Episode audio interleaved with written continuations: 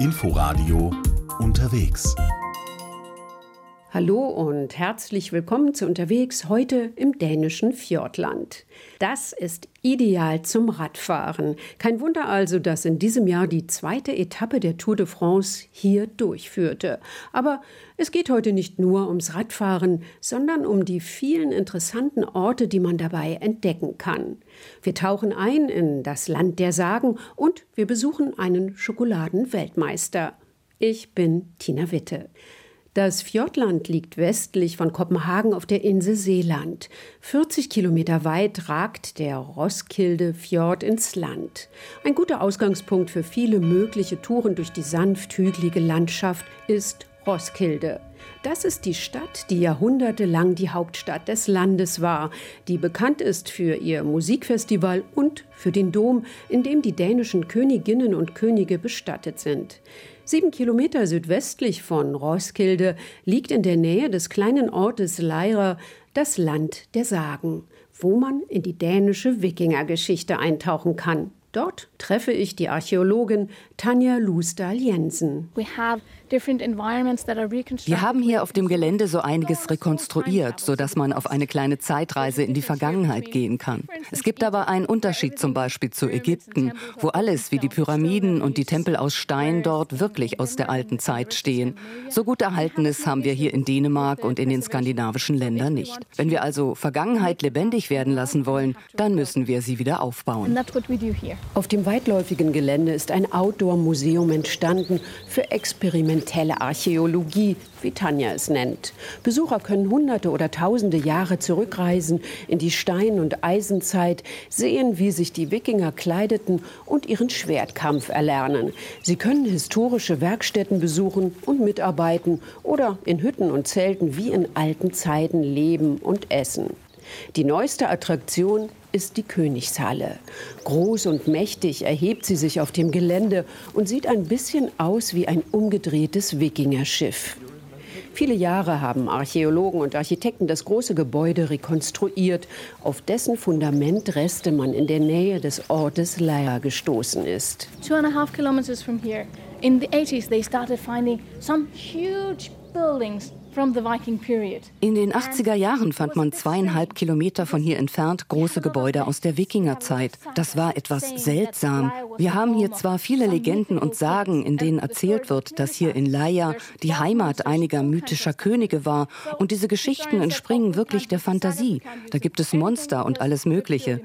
Die Historiker sagten, dass wir das in der Forschung nicht berücksichtigen können, was sicherlich stimmt. Aber der Teil über Laia als wichtiger Ort, in dem in der Wikingerzeit bedeutende Menschen lebten, daran konnte auch etwas Wahres sein. 2009 entdeckten dann Archäologen bei Laia noch ein anderes Gebäude und das war nicht nur groß, sondern riesig.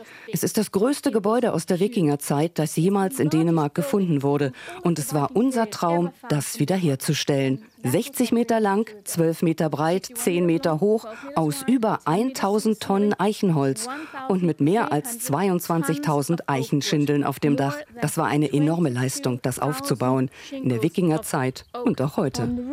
It's an enormous effort demanded to build something like this in the Viking period, but also today. 2020 wurde die rekonstruierte Halle eröffnet. Natürlich jetzt auch mit modernen Elementen. Sie steht auf einem Betonfundament, kann beheizt werden und Strom und Licht gibt es auch. Eine der Geschichten über die Halle, die Tanja angesprochen hat, ist das altenglische Epos Beowulf eines unbekannten Autors. In diesem Heldengedicht über die sagenhaften Taten von Beowulf ließ der dänische König Rodgar wahrscheinlich im 5. oder 6. Jahrhundert, eine prunkvolle Festhalle errichten.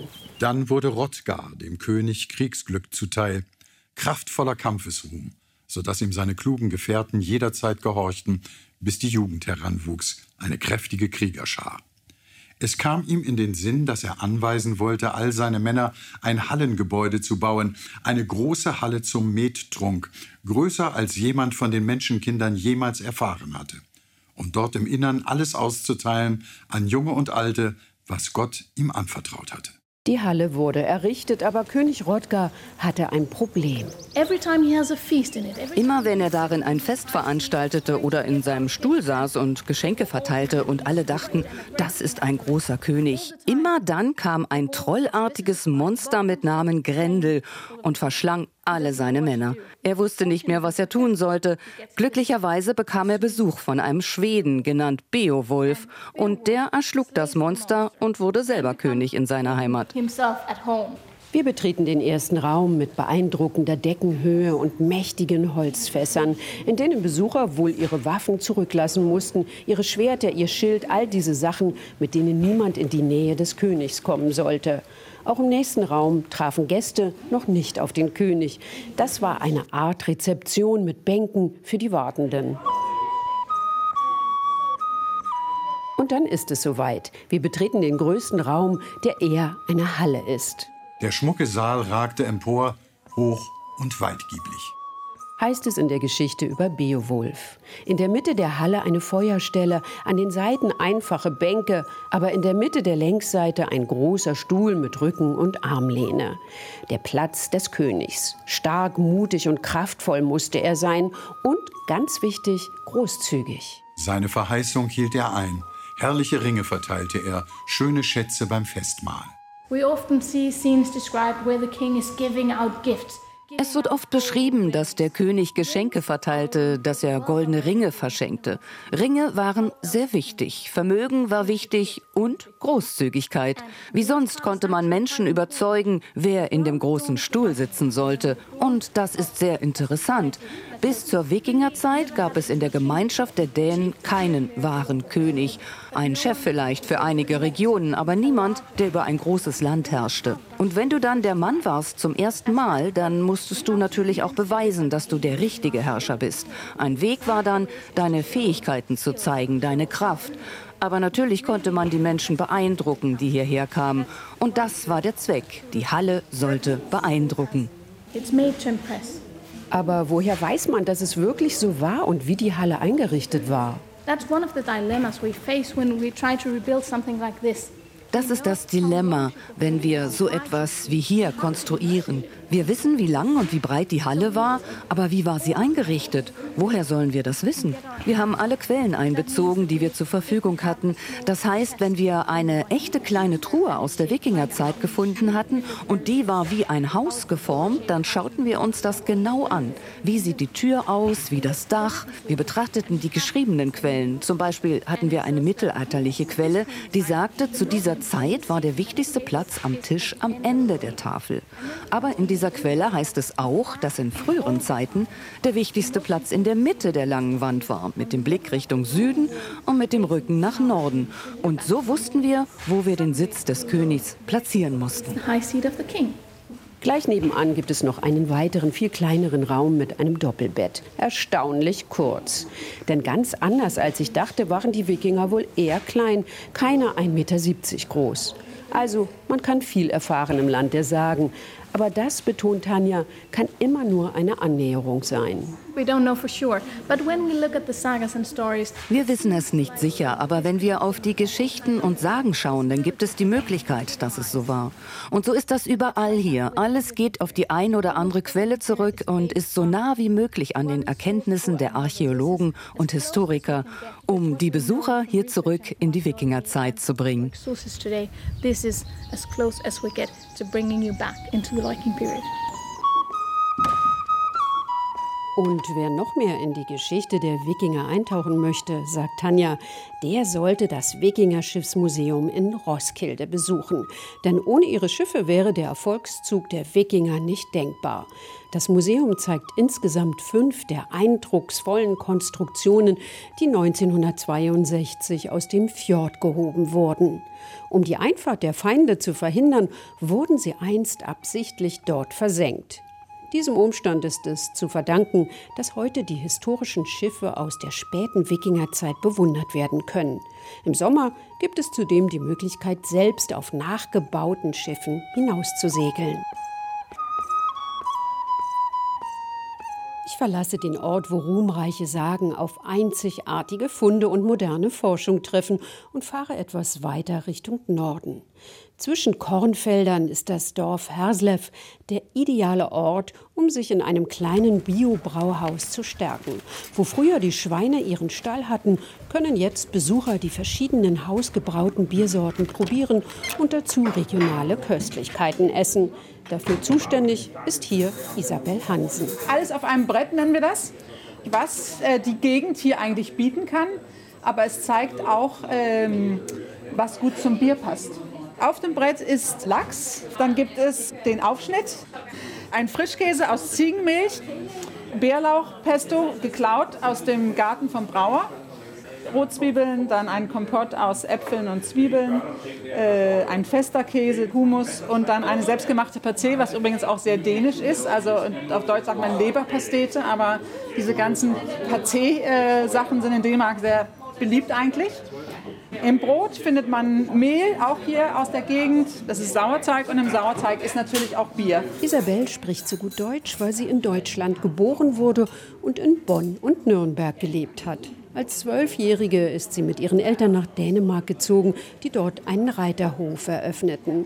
Irgendwann hat sie dann die Gegend rund um den Fjord für sich entdeckt. Also ich war hier viele Jahre als Gast und fand es immer unheimlich toll, hier Gast zu sein. Da vorne sieht man ja die Halfter.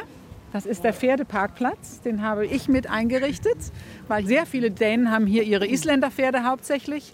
Und äh, dann reitet man vorbei, parkt die Pferde, trinkt ein Bier.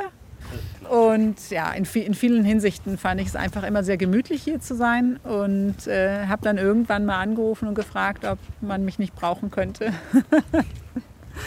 Und zum Glück ja. Seitdem ist sie verantwortlich für alles, was neben der Brauerei auf dem Hof passiert. Für das Essen, manchmal auch für große Gesellschaften, für Konzerte und natürlich für das Café. Auch mit den Biersorten kennt sie sich aus, die zum Teil sehr ungewöhnlich sind. Je nach Saison werden regionale Produkte verarbeitet. Es gibt Spargel oder Erdbeerbier, Schokoladenbier oder ganz speziell ein Heubier, was sozusagen das ganz besondere Bier dieser Brauerei ist. Anstatt mit Hefe äh, wird dieser ganze Gärungsprozess in Gang gesetzt, indem man einen Heuballen in das Wasser schmeißt. Und durch die natürliche Mikroflora, die in einem so Heuballen ist, setzt man also diesen Prozess in Gang. Daraus wird dann ein helles, leichtes, etwas säuerliches Getränk. Die Biertrinker im Café sind begeistert. Für mich als Nicht-Biertrinkerin fällt die Beurteilung etwas schwer. Ich komme erst später auf meine Kosten, denn nur einmal quer über den Hof steht eine Schokoladenmanufaktur. Und dort produziert nicht irgendwer, sondern ein Schokoladenweltmeister. Hi, welcome. Mikkel Friesholm steht in seinem kleinen Verkaufsraum. Ein großer, kräftiger Mann im blauen Shirt und Jeans. Es riecht verlockend nach Schokolade.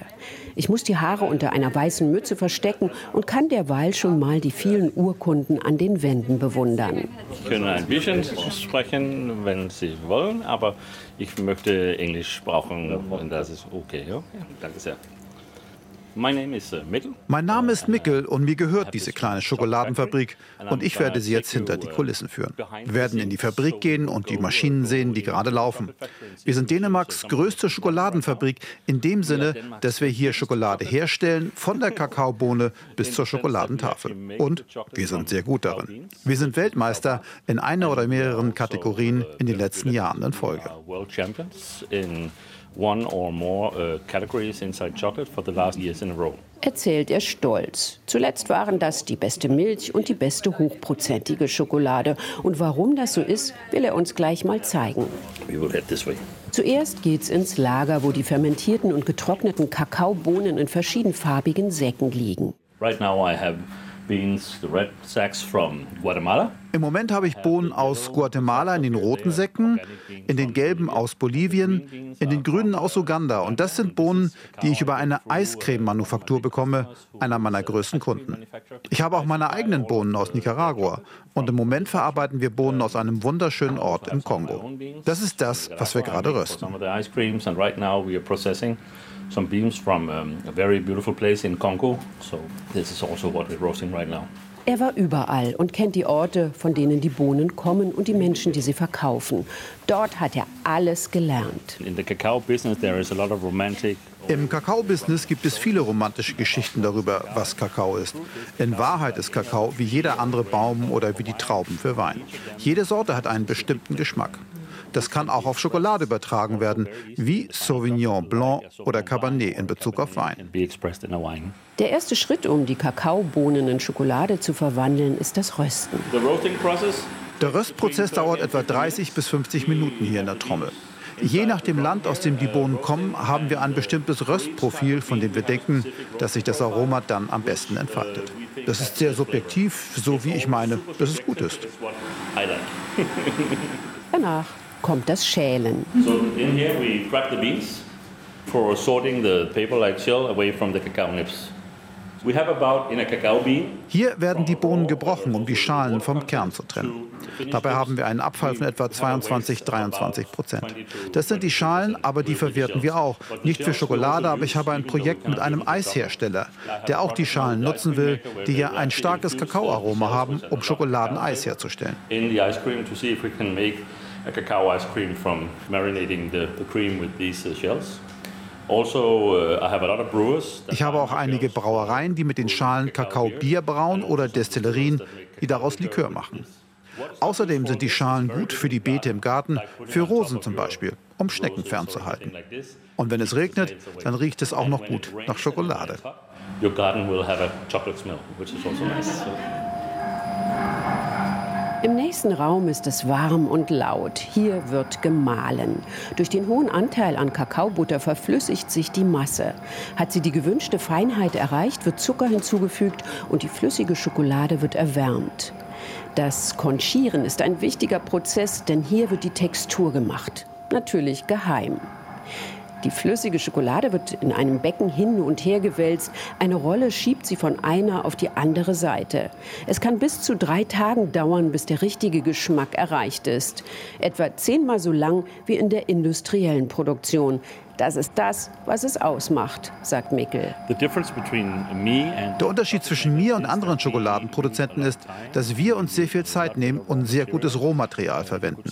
Man kann sagen, wir machen das so wie vor 100 Jahren. Wir nehmen uns Zeit.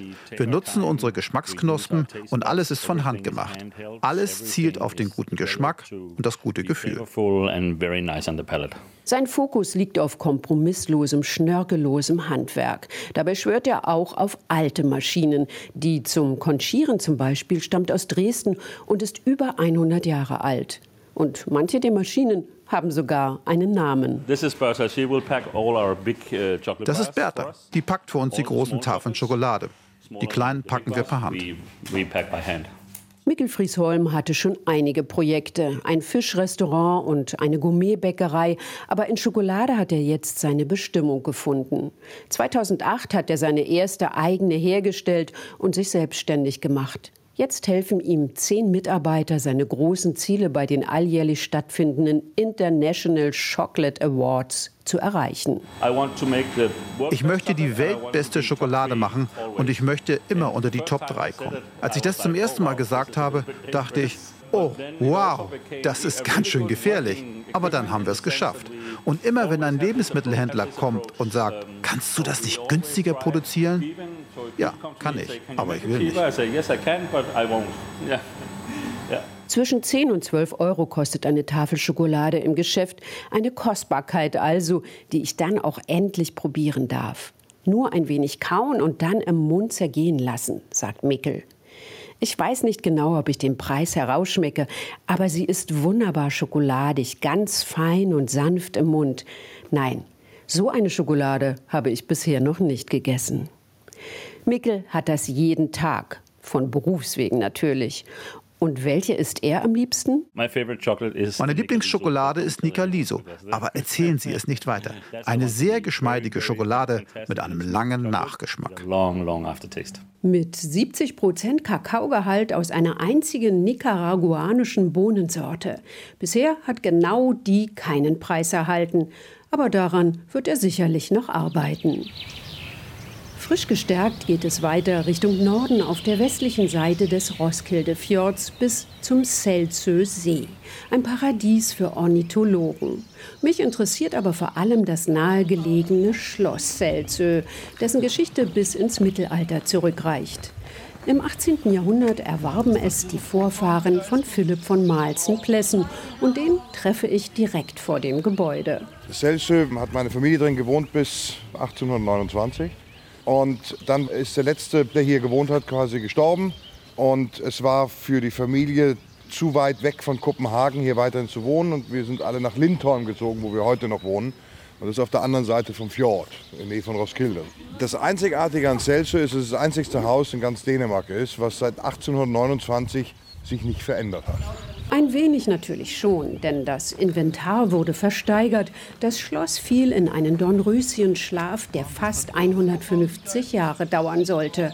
Dann kam 1972 das Ehepaar Grete und Bernhard Linder, pachtete das alte Gebäude und leitete eine sorgfältige Restaurierung in die Wege. Zusammen mit meinem Großvater haben die sich entschieden, ein Museum draus zu machen, um einfach zu zeigen, wie man damals gelebt hat.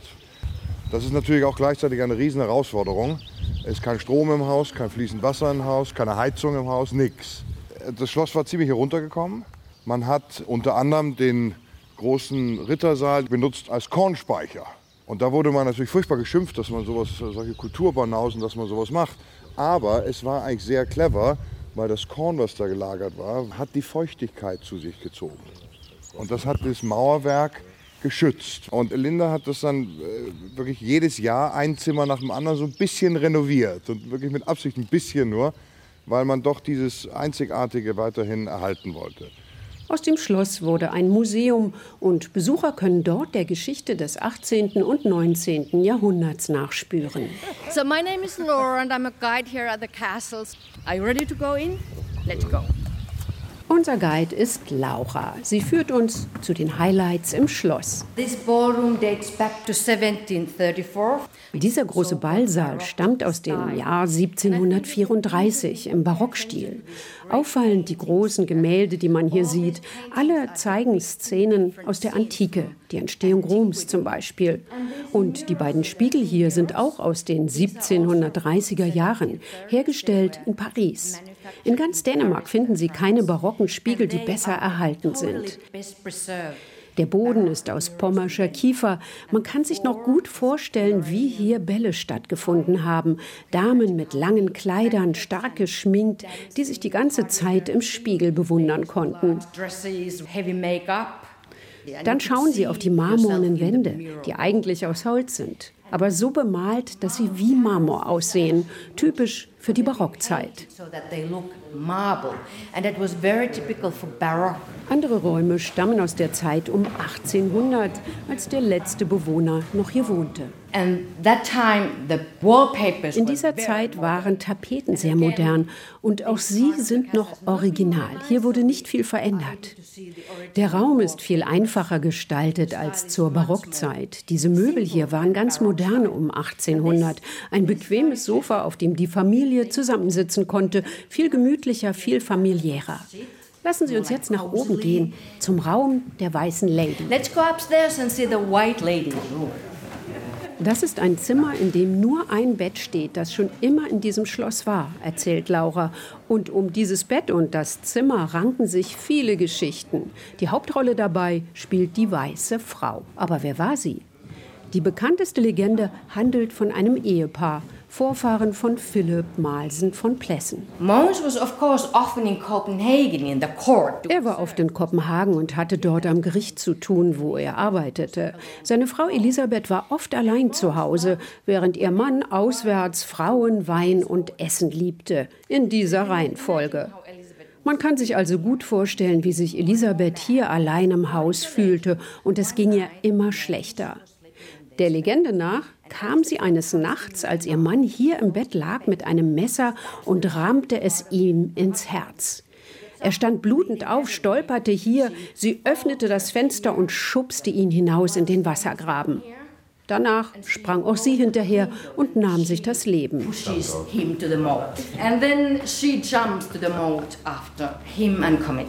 Nun, es gibt dabei so ein paar Fakten, die nicht so ganz passen. Denn eigentlich starb er in Kopenhagen und sie lebte noch 39 Jahre länger als ihr Mann. Also es gibt schon ein paar Probleme mit dieser Geschichte. So ist das eben mit einem Geisterschloss, das so lange leer stand, sagt Laura. Es gibt unendlich viele Geschichten. Mehr dazu kann man von Mai bis Oktober erfahren, dann ist das Schloss für Besucher geöffnet. Das war unsere Reise ins dänische Fjordland. Die Unterwegssendungen finden Sie auch in der ARD Audiothek. Wir hören uns dann in der nächsten Woche wieder. Ich bin Tina Witte. RBB 24 Inforadio Podcast.